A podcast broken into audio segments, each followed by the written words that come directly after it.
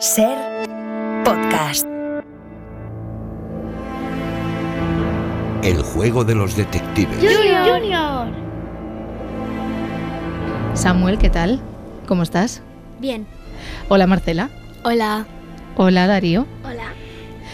Vamos con el primer caso, ¿queréis? Sí, sí. Vale. Así directamente. Estoy súper emocionado. ¿Sí? Yo también. Me alegra mucho Yo que estéis emocionados. Tenemos un nuevo caso por resolver que se titula El vecindario.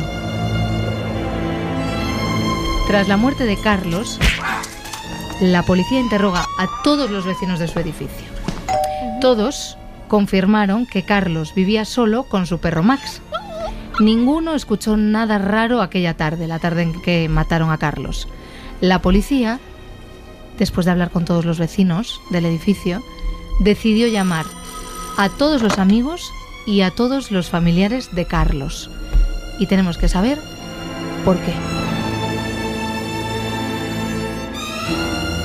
¿Por qué la policía decidió dejar de hablar con los vecinos? Y ya dijo, no, no, con quien hay que hablar para saber qué le pasó a Carlos es con los familiares y con los amigos. Pues porque los vecinos le dijeron que no habían hecho nada. Sí, los vecinos le dijeron que no habían hecho nada, pero la policía se lo creyó y no sospechó. Marcela. ¿Porque todos le estaban dando la misma razón? No, no le daban todos la misma razón. Todos decían, es verdad que todos decían que no habían escuchado nada, pero a veces la policía cuando les dicen esto siguen investigando por si hay alguno que esté mintiendo. Pero en este caso la policía dijo, no, no, con los vecinos nada, vamos directamente a familiares y amigos. ¿Por qué? Porque a lo mejor alguno mentía que no era su- ni su familiar ni su amigo. Podría ser también eso, ¿eh, Samuel? Pero no. Os lo vuelvo a leer. Sí, porfa. Tras la muerte de Carlos, la policía interroga a todos los vecinos de su edificio. Todos confirman que Carlos vivía solo con su perro Max y ninguno escuchó nada raro aquella tarde. La policía llamó entonces a declarar a los amigos y a los familiares de Carlos. ¿Por qué? Porque a lo mejor el perro la ha matado. Muy buena esa, ¿eh, Samuel? Muy buena. Mira mi cara. Muy buena. Pero no, el perro no ha matado a Carlos. Max no ha matado a Carlos. Marcela. ¿Los policías estaban muy interesados por ese caso? Mm, diría que carece de importancia. O sea, como con cualquier otro caso. Hay una muerte, soy policía, pues lo tengo que investigar igual que las demás. No especialmente. Sí, pero es que como le dijeron una cosa y se fue, pues... Pero a lo mejor es porque con lo que le dijeron, la policía pensó algo. Marcela. Porque a lo mejor los vecinos no tenían la llave de la casa para entrar en la casa y poder matar a Carlos, sino que sus familiares pues a lo mejor sí que tenían la llave para entrar en la casa. Esa también es muy buena reflexión. Efectivamente, los vecinos no tenían la llave. Seguramente algún familiar o algún amigo la tuviera. Sí, eso seguro. Pero está muy bien tu pregunta porque nos puede acercar, pero no es lo que estamos buscando de la solución, ¿vale, Marcela? Pero vas muy bien. A lo Samuel. mejor algún algún vecino sabía es no estaba con los demás vecinos in- mientras les interrogaban la, la policía Mm. y por eso y por eso entró por la ventana mató a Carlos y se escapó y se escapó a otro país o a otro lugar para que no le encontrara la policía. O sea, eh, eres un guionista del Se Amanece Nos Vamos, ¿no? Que te, eso, eso es prácticamente otra historia entera, lo has hecho muy bien. Pero me ha encantado la reflexión, pero no es lo que ocurre en esta historia, ¿vale? En esta historia ningún vecino ha matado a Carlos. Entonces, que ha sido un familiar o un amigo. Tal vez eso es lo que piensa la policía, por eso les va a preguntar, ¿no? A los familiares. Por eso la policía dice, ya no le pregunto a más vecinos, le vamos a preguntar a los familiares y a los amigos. Lo que tenemos que saber es por qué la policía piensa eso tan rápido. Cuando los vecinos le dicen, Carlos vive con su perro, nosotros estábamos aquí en el edificio y no hemos escuchado nada. Marcela. ¿Esa noche era algún festivo, en plan Navidad, Halloween o algo?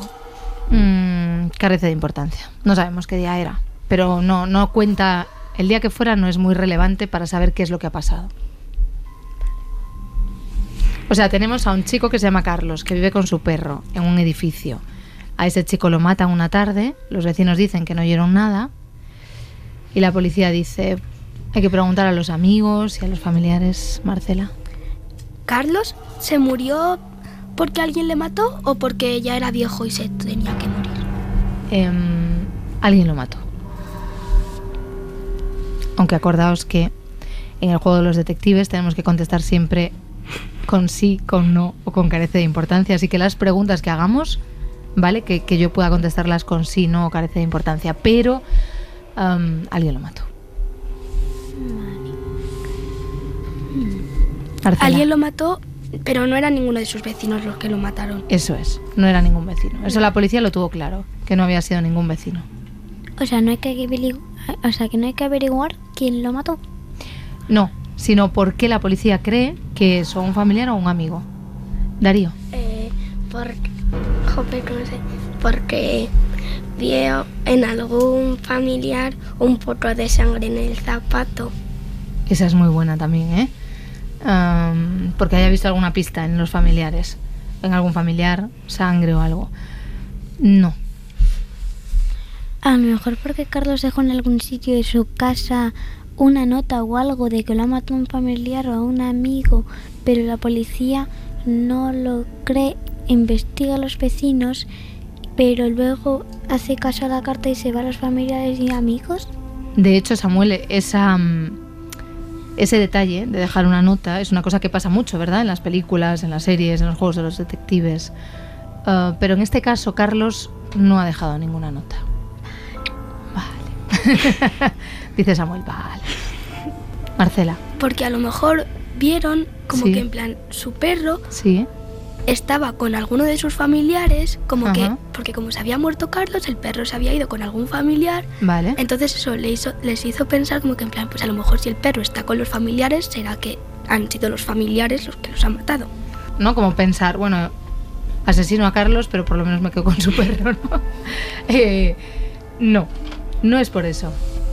Pero algo de lo que has dicho, o algún personaje de los que has nombrado, tiene que ver con la solución de la historia. El perro. El perro. El perro. ¿Es una pregunta? No, no. ¿Me preguntas que si el perro tiene mucho que No, ver, era- Darío?